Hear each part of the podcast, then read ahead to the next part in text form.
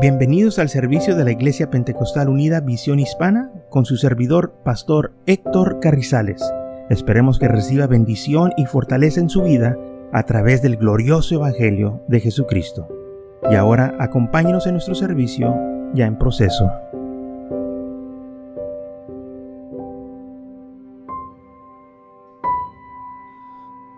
Entonces vamos a estar hablando de lo que Pablo dice que él no se avergonzaba del Evangelio. Nosotros tampoco nos vamos a avergonzar del Evangelio, de nuestra esperanza que tenemos en el Señor. Lamentablemente muchos sí se avergüenzan. Quizás en un tiempo nosotros también nos avergonzábamos, pero no sabíamos realmente este, el, lo que teníamos y estábamos en confusión o porque teníamos una mentalidad equivocada. Pero ahora que sabemos lo que la Biblia dice, pues no nos avergonzamos, al contrario, nos alegramos, nos gozamos, nos este, regocijamos en lo que tenemos y, no importa si se burlan o dicen cosas, no nos vamos a avergonzar. Y esto es algo que tenemos nosotros, ¿verdad? Este, que aprender de que nosotros somos privilegiados.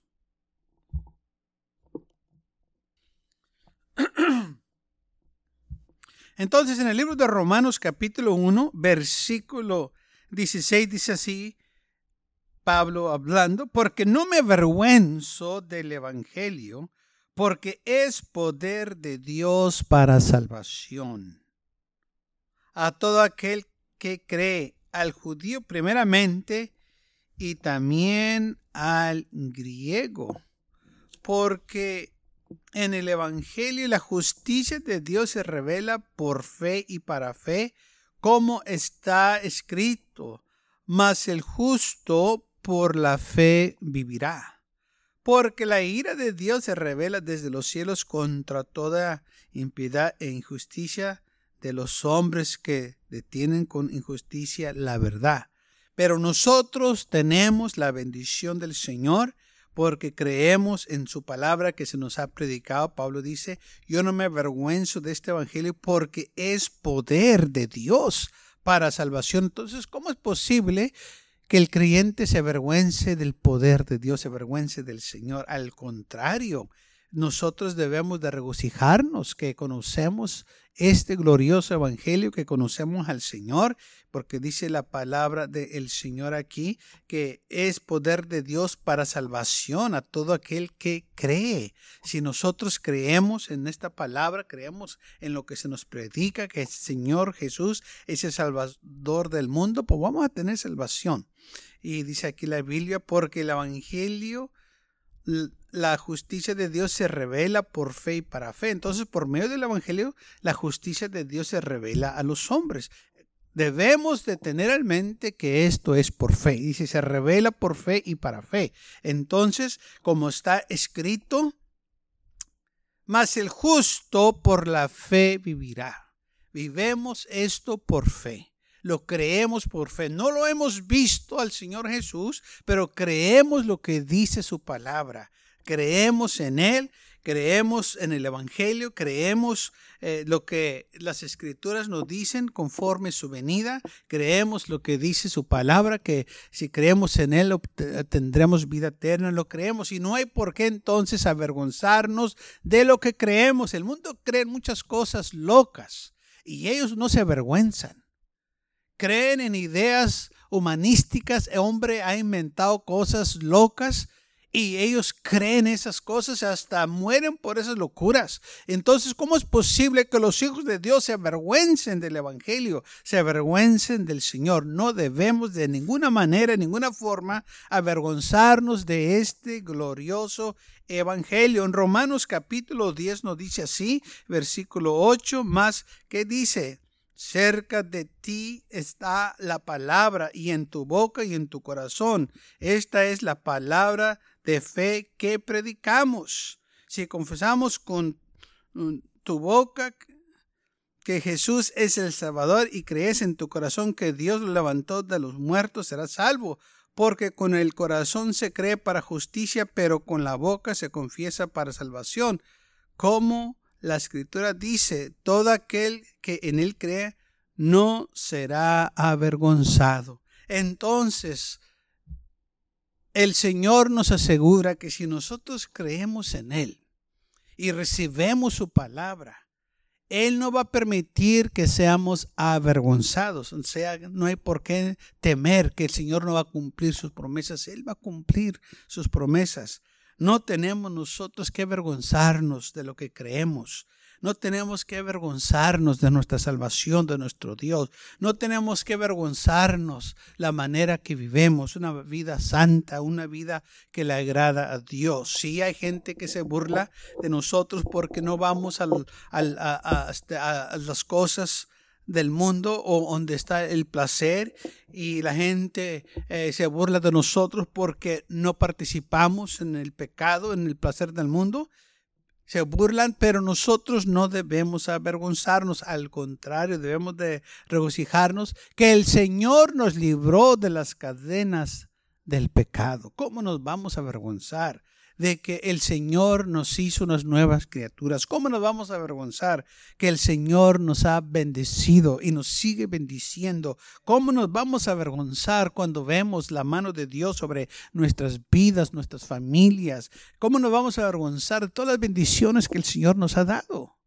Sí, el mundo se burla, pero nosotros sabemos que tenemos algo mucho mejor y superior de lo que el mundo tiene. Por eso el mundo quiere burlarse de nosotros para que nos avergüencenos y, y dice cosas, pero nosotros no le vamos a dar lugar al enemigo, no vamos a permitir que él nos avergüence, porque ya la Biblia dice que nosotros no vamos a ser avergonzados.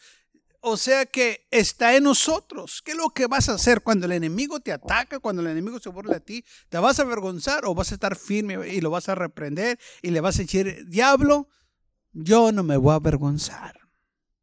Quizás al momento las cosas no van como a mí me gustarían, pero yo sé que mi redentor vive, yo sé que Él está conmigo, yo sé que Él no me ha dejado, yo sé que no se ha olvidado de mí, así como Job. Job dijo, yo sé que mi redentor vive, todo va a estar bien. Entonces no hay por qué nosotros temer no hay por qué nosotros dudar de este evangelio. Al contrario, esta palabra debe de estar en nuestra boca y en nuestro corazón. Esta palabra que se nos ha predicado, nosotros la recibimos por fe, la recibimos que es de Dios. Y cuando nosotros recibimos esta palabra, esta palabra es viva. Esta palabra trabaja si la ponemos en obra, si la ponemos en acción esta palabra tiene las respuestas para todas las preguntas del hombre. No hay cosa que la Biblia no tenga la respuesta. Todos los problemas del hombre, que el hombre se encuentra afligido, que el hombre no sabe qué hacer, en la Biblia encontramos la respuesta. El hombre no tiene las respuestas, pero Dios tiene todas las respuestas. Y por eso nosotros no debemos avergonzarnos. Tiempo para atrás estaba escuchando en un programa de radio, es un secular, una doctora que según ella la gente le hablaba para pedirle consejo. Y ella pues daba su consejo en un punto de vista de, este, de humanismo, eh, de, este, de lo que ella aprendió en escuela y daba su opinión. Pero me acuerdo que una vez habló una mujer y tenía un problema que la doctora se quedó muda, se quedó espantada y se quedó sin palabras. Y le dijo la mujer, no sé qué decirte. Y yo pensé en mí, yo sé que el Señor sabe qué decirle. Quizás ella no sabía porque no tenía la respuesta, pero Dios tiene todas las respuestas. Y sí, su situación estaba muy enredado, muy complicado, muy delicado. Pero hay, la doctora tuvo que admitir y declarando, diciendo, no sé qué decirte, no sé cómo se puede arreglar esto, no sé qué es lo que puedes hacer. El hombre está limitado. Quizás sí hay manera que el hombre puede dar ciertos consejos, pero ¿qué cuando la vida ya se ha hecho muy complicada? ¿Qué cuando los problemas sí ya están demasiado duros? ¿Qué cuando la enfermedad ya está demasiado avanzada? Aún muchos doctores le dicen a la gente de sus seres queridos, solo un milagro puede salvar a tu ser querido. Así es, doctor. El doctor que pensaba que podía sanar a todo el mundo. El doctor que pensaba que tenía las respuestas para toda enfermedad. Muchos de ellos llegan a la conclusión, solo Dios lo puede salvar. Porque el hombre está limitado. ¿Cómo nos vamos nosotros a avergonzar del Dios que todo puede sanar? ¿Cómo nos vamos a avergonzar del Dios que tiene la solución para todos los problemas? No es posible. No debemos de permitir que el enemigo quiera que nosotros nos avergüencemos de este glorioso evangelio que tenemos. Hay gente que en los tiempos más difíciles buscan que alguien les dé una palabra de aliento una palabra de ánimo. Pero sabe, el mundo no puede. Porque el corazón está quebrado. Especialmente cuando un ser querido ha muerto. Y hay un corazón destrozado. No hay palabras humanas que puedan mendar ese corazón. No hay ni una palabra que podemos decirle a aquella persona para aliviar su dolor. Porque el hombre está limitado. Oh, pero hay un Dios de gloria. Hay un Dios poderoso que tiene poder para darle a aquella persona fortaleza en los tiempos más difíciles. Hay un Dios glorioso que le da vida a aquella persona para que pueda seguir adelante. Le da ánimo, le da fortaleza. Solo Dios puede hacer estas cosas. He estado en muchas ocasiones en servicios fúnebres, en un funeral, en las casas fúnebres. Y lo que he notado ahí de que no hay revistas que estén enunciando ciertos artículos o ventas o especiales. No hay revistas de deporte. No hay, hay revistas de novela, no hay nada para animar a la gente, porque muchas veces esas cosas se encuentran como en las oficinas de doctor, ¿sabe? Cómo cocinar. Revistas de ejercicio. Para mejor salud no se encuentran en la casa fúnebre. No se encuentra nada de esas cosas que el mundo dice que tiene la respuesta. Pero sabe, no falta la palabra de Dios ahí. Donde el mundo está limitado, el Señor tiene mucho que decir. Gloria al Señor.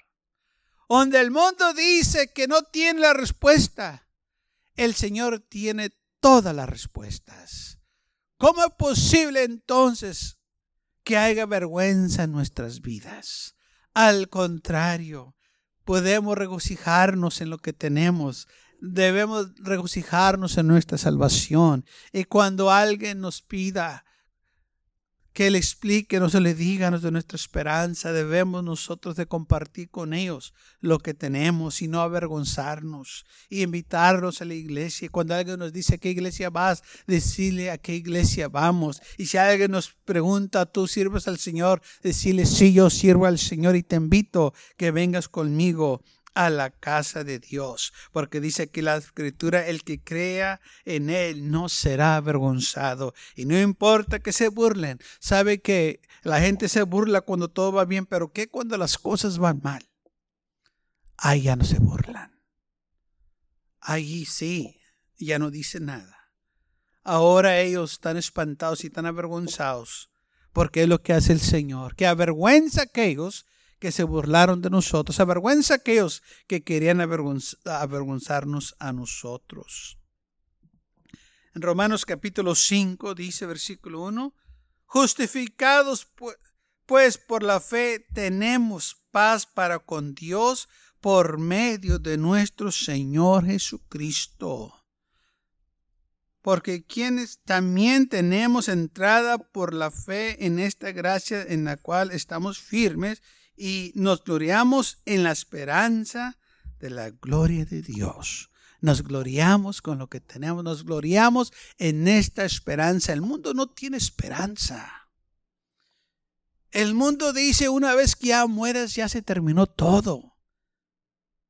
Y lo dicen porque no hay esperanza en ellos, pero nosotros decimos, cuando muéramos vamos a pasar a la presencia del Señor. El Señor nos espera en el cielo, dijo que le iba a preparar moradas para nosotros. Entonces para nosotros, los hijos de Dios, si hay esperanza. ¿Cómo nos vamos a avergonzar?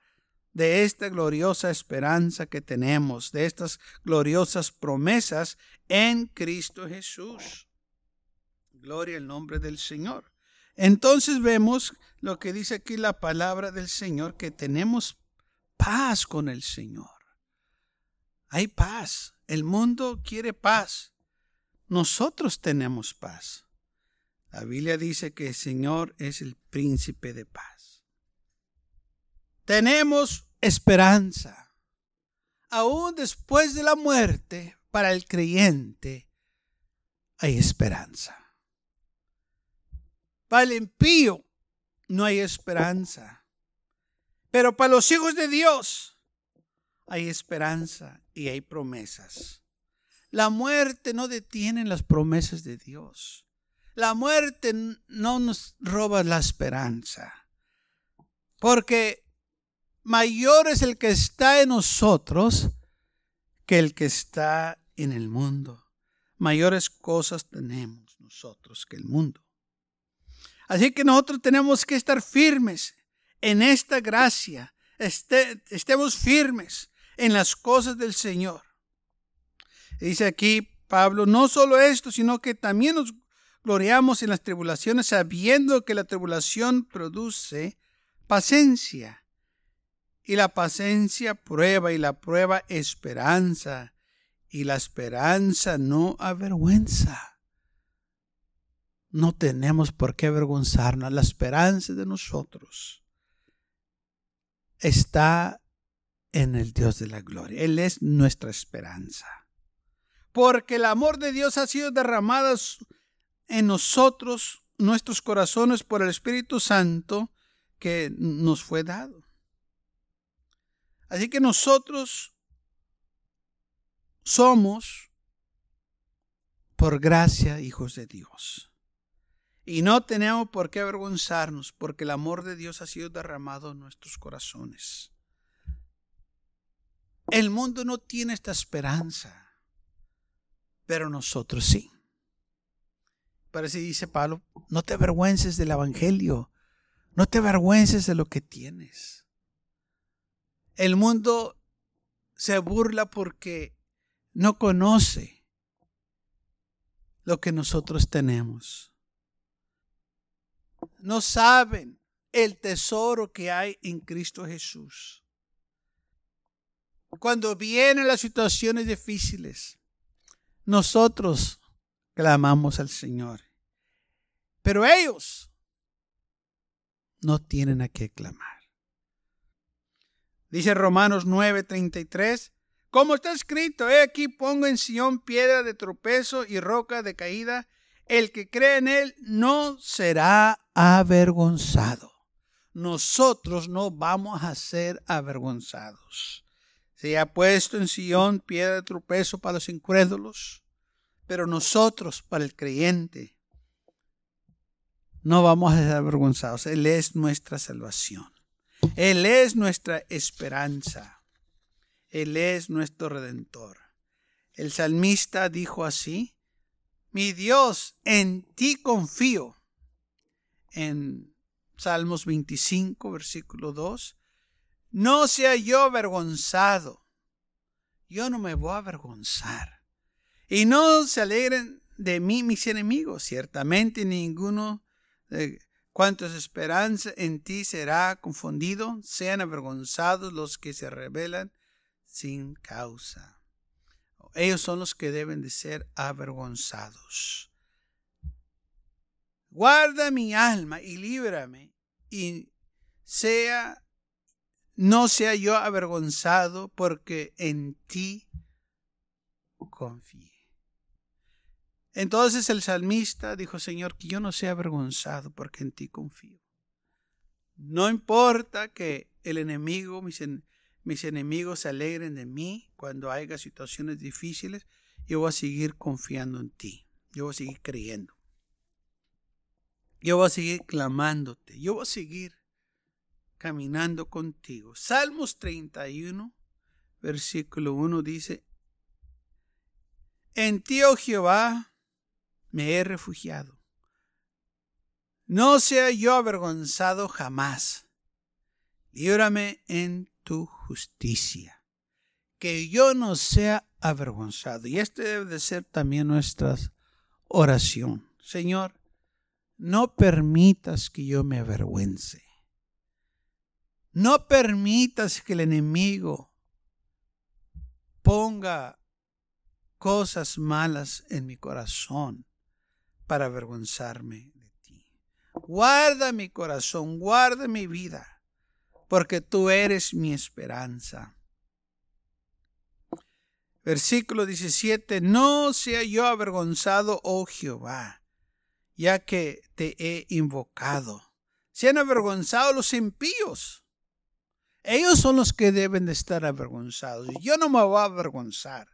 Y cuando se están riendo de mí, cuando se están burlando, Señor, yo no me voy a avergonzar. Al contrario, me voy a regocijar en ti, porque tú eres mi esperanza, tú eres mi salvación, tú eres mi fortaleza. Sí, se burlan ahorita, pero deja que venga lo malo. Deja que de repente venga una situación difícil y vamos a ver si se van a estar burlando. Vamos a ver si van a estar ellos regocijándose en las cosas del mundo. Nosotros somos un pueblo bendecido. Y gracias a Dios que el Señor nos fortalece en los tiempos más difíciles. Salmo 119 dice, no quites de mi boca en ningún tiempo la palabra de verdad, porque en tus juicios espero. Guardaré tu ley siempre, para siempre y eternamente. Señor, yo me voy a acordar de tu palabra. Yo me voy a acordar de tu ley y la voy a guardar. Yo sé que el enemigo no quiere que yo la guarde. Yo sé que el hombre se burla de mí porque guardo tu palabra. Y yo sé que el hombre me quiere avergonzar, decir que esto ya es viejo o que ya pasó de moda, que ya no trabaja. Pero yo sé lo que dice tu palabra. Cielo y tierra pasarán, pero mi palabra permanecerá. Y en esa palabra yo me afirmo. Así como dijo el salmista, guardaré tu ley siempre y siempre y eternamente. O sea que yo le voy a guardar todo el tiempo. Me voy a afirmar, voy a abrazarla y no, no voy a permitir que nadie venga, Señor, a moverme de aquí y andaré en libertad. Hay libertad en Cristo Jesús, hay libertad en la palabra de Dios. Muchas veces la gente dice que estamos atados, que no podemos hacer nada. Pues, ¿qué quieres hacer? Estamos viviendo, estamos gozándonos. Lo que ellos quieren decir es que no puedes andar en pecado. Pero esa no es libertad. La Biblia nos dice que el que hace pecado se hace esclavo del pecado. Entonces, andando en pecado, no estás libre, están en esclavitud. Y aquí el salmista dice, andaré en libertad porque buscaré tus mandamientos. La palabra de Dios nos da libertad del pecado. Por eso vivimos una vida alegre, una vida feliz, pero aquellos que viven en pecado, viven una vida de miseria, una vida triste, una vida pecaminosa, una vida, una vida bajo el yugo del pecado. ¿Cómo es posible que digan ellos que están libres y que están gozosos. No es mentira del diablo. Hablaré de tus testimonios delante de los reyes y no me avergüenzaré. El salmista dijo, yo, yo, voy a hablarle a todos los que pueda. No nomás a la gente común, pero a los reyes también, así también nosotros. No debemos detenernos nomás a hablarle a cierta persona, pero todo lo que podamos, vamos a compartir la palabra de Dios. Vamos a decirles de la esperanza que hay en Cristo Jesús. No importa dónde estemos. Cuando nos pregunten, vamos a decirles. Me acuerdo cuando yo estaba en colegio y me preguntaron acerca de mi esperanza. ¿Y sabe qué? Le contesté lo que dice la palabra de Dios y el maestro se quedó sorprendido con mi respuesta. Y no nomás yo, había otros ahí, este, jóvenes también que servían al Señor que contestaron algo similar a lo que yo les estaba contestando a él y a la clase de la esperanza que hay en Cristo Jesús. Ahora, ellos preguntaron, yo les dije, no me avergoncé. Y esto causó que el profesor nos respetara más a aquellos que estábamos ahí y él andaba buscando este algo de la vida. Quizás él no sabía qué es lo que necesitaba, pero nosotros le decíamos que necesitaba al Señor. Y empezó a poner ciertos ejemplos y es una persona hacía esto y esto y el otro y, y luego me preguntó a mí y dije, no, pues ese escenario no va a trabajar. Dije, porque así no trabajan las cosas y dijo, ¿sabe qué? Vamos a, terminar esto, mejor vamos a hablar de otra cosa. y todo porque yo lo estaba contestando con la palabra de Dios. Sus enseñanzas de humanismo, de, su, su, de filosofía, no pudieron con la palabra del Señor. Y no nomás yo, había otros también que estaban contestándole lo mismo tocante a la palabra de Dios. ¿Por qué? Porque en el Señor nosotros tenemos la respuesta. Y aunque unos a otros maestros querían avergonzarnos, no podían, porque le dice la Biblia que nunca seremos avergonzados. Entonces el salmista sigue, estoy leyendo del Salmo 119, versículo 45, y andaré en libertad por, eh, porque buscaré tus mandamientos, hablaré de tus estatutos delante de los reyes y no me avergonzaré y me regocijaré en tus mandamientos, los cuales he amado. Entonces el salmista dice, no nomás me regocijo en tus mandamientos, los he amado también.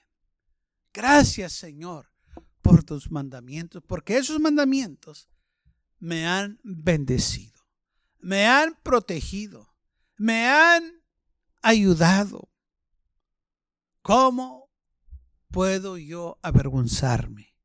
Al contrario, tengo que proclamarlo, tengo que decirlo. Las cosas grandes que tú has hecho en mi vida, y no nomás en mi vida, las cosas que has hecho, para que el mundo se dé cuenta de las grandes virtudes. Nosotros no podemos avergonzarnos. El Señor dice en Marcos capítulo 8, versículo 38, porque el que se avergüenzará de mí y de mis palabras en esta generación adúltera y pecadora, el Hijo del Hombre se avergonzará también de él cuando venga en la gloria de su Padre con los santos ángeles. Así que la le dice, tú no te avergüences, porque si tú te avergüences del Señor, Él se va a avergonzar de ti. Lo digo otra vez en Lucas 9:26, porque el que se avergonzara de mí y de mis palabras, de Y éste se avergonzará del Hijo del Hombre cuando venga en su gloria y del Padre y de los santos ángeles. Entonces la Biblia nos dice, tú no te avergüences. No hay por qué avergonzarte. Y hay consecuencias si te avergüences. Si tú te avergüences del Señor, Él también se va a avergonzar de ti. No te escondas. No niegues que amas al Señor. No niegues que vas a una iglesia. Al contrario, hazlo saber. Invita a personas que te acompañan, seres queridos, amigos del trabajo. Habla de las cosas del Señor. No te avergüences de testificarle a la gente de lo que el Señor ha hecho en tu vida. No te avergüences del Evangelio, porque recuerda, es poder de Dios. Tú tienes poder ahí en tus manos.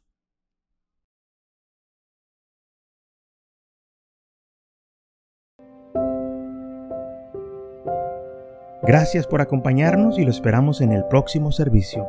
Para más información, visítenos en nuestra página web macallen.church.